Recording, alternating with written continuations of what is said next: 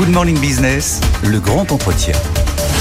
Il est 8h15 et notre invité c'est Antoine de Saint-Afrique, le directeur général de Danone. Bonjour. Bonjour. Merci d'être avec nous ce matin pour votre première grande interview euh, audiovisuelle. Merci d'avoir choisi Good Morning Business.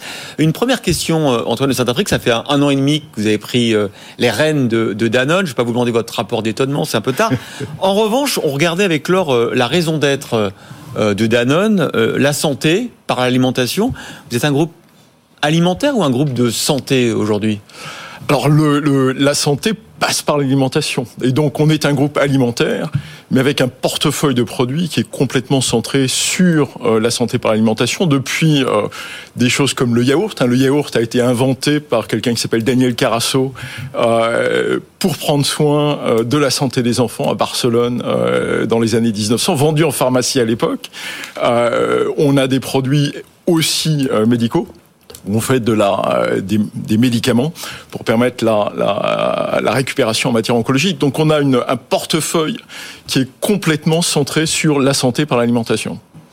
Vous avez publié euh, vos résultats euh, la semaine dernière, des résultats qu'il faut analyser peut-être en enlevant les événements exceptionnels, en se concentrant sur les produits. Vous augmentez le, le chiffre d'affaires, mais les volumes se tassent. Est-ce que ça veut dire que vous avez des difficultés à remettre l'inflation sur les prix? Alors on a eu de bons résultats qui ont d'ailleurs été salués par les marchés, qui sont d'ailleurs à la suite d'une série de bons résultats. On en est à notre quatrième trimestre euh, au-dessus des euh, attentes du marché avec euh, une croissance qui est une croissance en volume aussi si vous excluez l'impact de la Russie.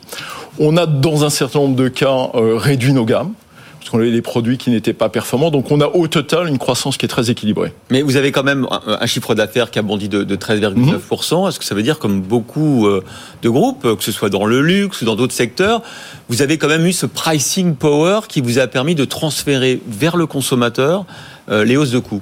Alors, il y a eu euh, évidemment un effet d'inflation, il y a eu aussi un effet de mix, puisqu'on a vendu plus de produits plus chers.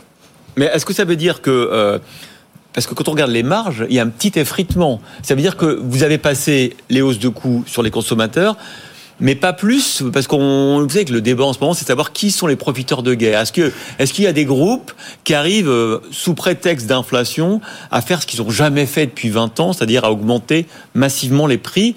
Est-ce que c'est votre cas ou est-ce que quand on voit les marges euh, bah, qui s'effritent un peu, vous n'avez pas réussi ce tour de force par exemple, du secteur du luxe? Alors on a fait exactement l'inverse, c'est-à-dire que d'abord on a absorbé une partie euh, très significative de l'inflation. On a eu des efforts de productivité extrêmement importants. On s'est assuré euh, aussi, d'ailleurs, de protéger euh, le revenu de nos partenaires et en particulier des agriculteurs. Et puis la dernière chose, c'est qu'on a réinvesti dans nos produits.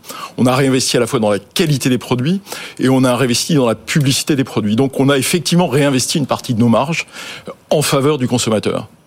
Vous le disiez, vous avez euh, réduit euh, la gamme. Ça faisait mm. partie euh, des points de cette audit sans concession que vous avez fait quand vous êtes arrivé. Christophe Zé, on va pas vous demander votre rapport d'étonnement, mais quand même, quand vous êtes arrivé, il y a un audit, un exercice de transparence qui a été fait avec des points assez difficiles de, bilan sur ce qui a été fait ces dernières années.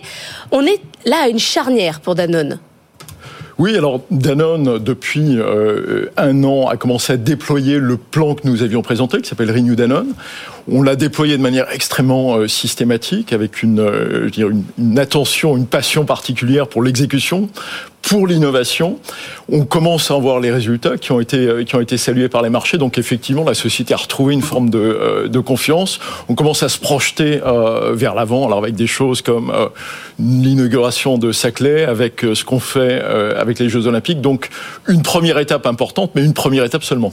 Antoine de Saint-Afrique, vous le disiez, c'est vrai que en bourse, belle remontée du, titre, ce qui veut dire que vous êtes euh, dans la ligne de ce que vous avez promis aux, investisseurs. Mais enfin, quand on vous compare euh, à vos concurrents de l'agroalimentaire, vos marges sont encore nettement inférieures. Euh, qu'est-ce que vous allez faire? Comment vous pouvez faire pour retrouver encore de la rentabilité? Est-ce que vous allez réussir à encore passer des hausses de prix? Vous allez baisser beaucoup, encore rationaliser, restructurer, vous séparer de certains produits? Alors, le, le, ça n'est pas un sprint, hein, c'est un, une course de fond, c'est une course de fond qui est fondée sur euh, la qualité, sur l'innovation, sur apporter des choses qui sont intéressantes pour euh, le consommateur. Donc, on n'est pas dans une logique de prix. Donc, c'est une logique de premiumisation on des produits? On est dans une logique de premiumisation, on est dans une logique de valeur à euh, tous les prix. Quand vous achetez un yaourt Danone, 20 hein, centimes, vous avez quelque chose qui est extraordinaire, à la fois en termes de goût et en termes de euh, bénéfices, pour un prix qui est très très modeste. Quand vous achetez euh, HiPro ou YoPro, qui sont des produits à base euh, de protéines, vous êtes sur des produits qui sont beaucoup plus premium, mais aussi avec un bénéfice qui est très très clair. Et le simple plus, une marge plus élevée du coup. Oui, parce que le simple yaourt c'est pour les autres en fait. Vous c'est un yaourt qui fait plus plus du bien. Alors un, Danone ça n'est pas, un simple, yaourt. on a euh, des ferments qui sont absolument uniques. On a une expertise, un savoir-faire qui sont extraordinaires. On a euh, dans notre centre de recherche de Seclay 1900 souches différentes euh, qui nous permettent de faire des yaourts absolument extraordinaires, qui permettent de relâcher, révéler tout ce qui est de bon dans le lait. Bon, ça c'est ce que vous dites aussi, d'abord aux consommateurs, c'est ce que vous dites aussi aux grands distributeurs pour justifier parfois des, hausses de prix. On a vu la, petite passe d'armes que vous avez eu à Intermarché sur le prix de l'eau d'évian. Mais on voulait vous faire écouter euh, Michel Biro, le patron euh, de Lidl, qui était euh, sur BFM TV ou RMC la semaine dernière. Écoutez ce qu'il disait justement sur les industriels de l'agroalimentaire. Je vous le cache pas, c'est tendu. C'est tendu avec les multinationales. Parce que, comme vous le savez, les négociations qui se jouent actuellement, concerne uniquement les marques nationales et non pas les marques de distributeurs. C'est tendu pourquoi Parce qu'ils nous demandent des hausses entre 10, 15 et certains 40% sans aucune justification et sans transparence dans une opacité totale. Alors là, il reste 48 heures pour signer avec la grande distribution euh, vos prix catalogues. Est-ce que d'abord vous avez signé avec tous les distributeurs ou pas encore Et est-ce que vous demandez des hausses de 15, 20, 40% comme le dit Michel Biérot alors, euh, alors, première chose, c'est que l'inflation n'est une bonne nouvelle pour personne, ni pour les distributeurs, ni pour les consommateurs, ni pour les industriels, ni d'ailleurs pour les agriculteurs. Deuxième chose, les négociations sont en cours, alors plus avancées avec certains, moins avec euh, d'autres. Vous avez signé Et ce sont, euh, on a signé avec certains. Ce sont des négociations qui sont des négociations extrêmement factuelles. Comme je vous l'ai dit, on a absorbé une très grande partie euh, de l'inflation grâce à la productivité.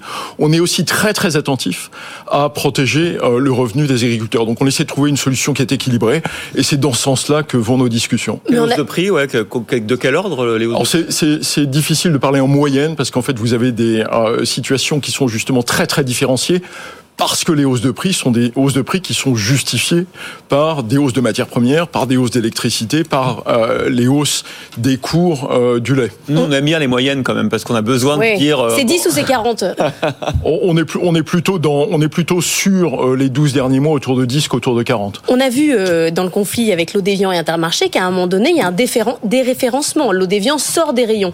Est-ce qu'il pourrait y avoir aussi encore des conflits sur d'autres produits? Et est-ce que vous dites, bah, finalement, finalement, euh, on va les vendre par d'autres moyens. On n'a pas besoin d'intermarché.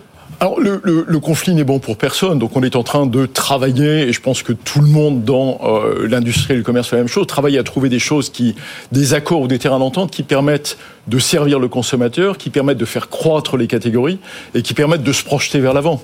Parfois ça marche pas. Il n'y a pas d'évian dans les rayons. Parfois, ça marche pas et il n'y a pas d'évian dans les rayons. Mais c'est pas grave. si, c'est grave, bien sûr, parce que vous pénalisez le, consommateur, parce que vous pénalisez la marque Evian. Cela étant dit, bah, ce sont des choses qui arrivent. Vous essayez de trouver un accord et vous allez de l'avant. Alors, vous êtes très fort quand même, Cédric, parce qu'on a entendu euh, Emmanuel Macron euh, au salon de l'agriculture euh, ce week-end, qui prenait parti pour les industriels, qui disait que ceux qui devaient faire des efforts, c'était les distributeurs.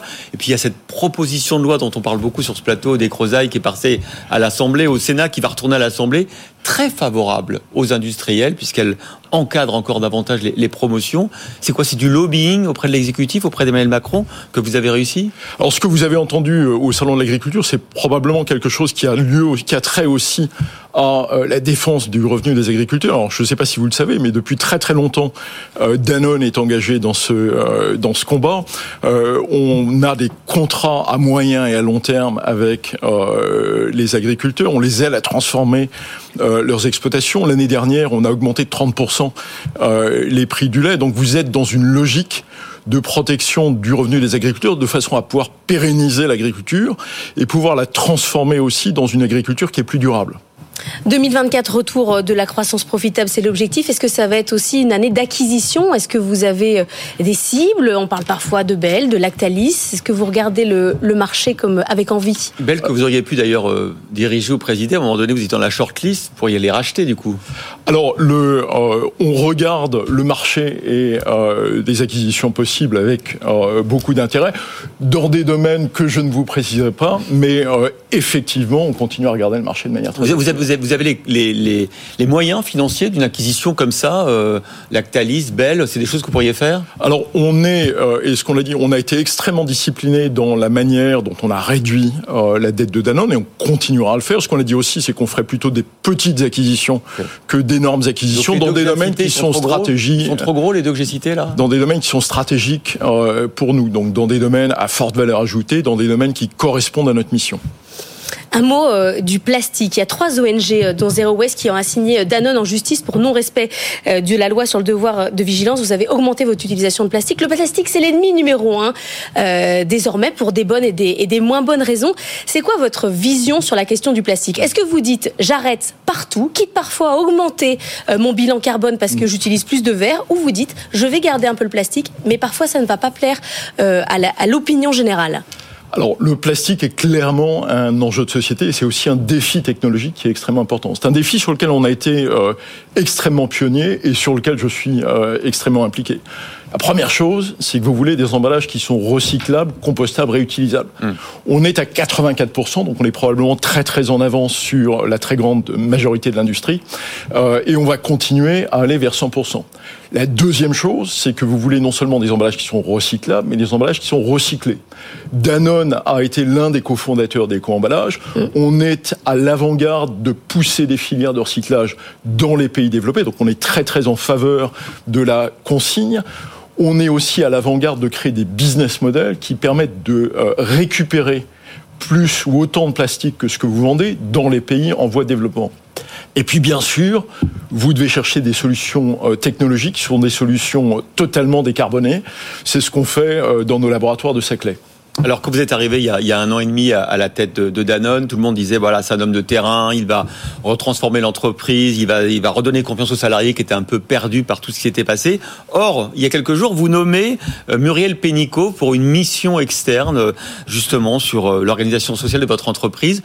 Pourquoi vous, allez chercher Muriel Pénicaud, ancienne ministre du travail, ancienne DRH de Danone euh, C'est pas encore au point le, climat social? Alors c'est intéressant. Le Muriel Pénicaud n'est pas en charge de l'organisation sociale de l'entreprise.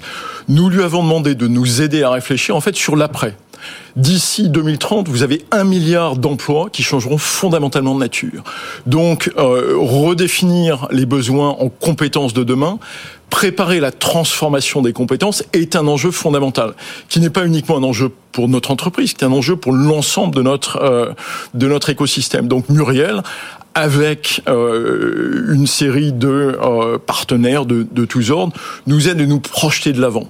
Le climat social euh, chez Danone est un climat euh, bon, qui est un climat avec un, un intense dialogue social. Donc c'est pas du tout l'objet de euh, la mission de Muriel. Mais c'est intéressant sur l'héritage de l'ère Faber que vous conservez ou pas. Je crois que vous avez le même chief of staff qu'Emmanuel Faber que vous avez que vous avez gardé. Il y avait des choses bonnes à garder.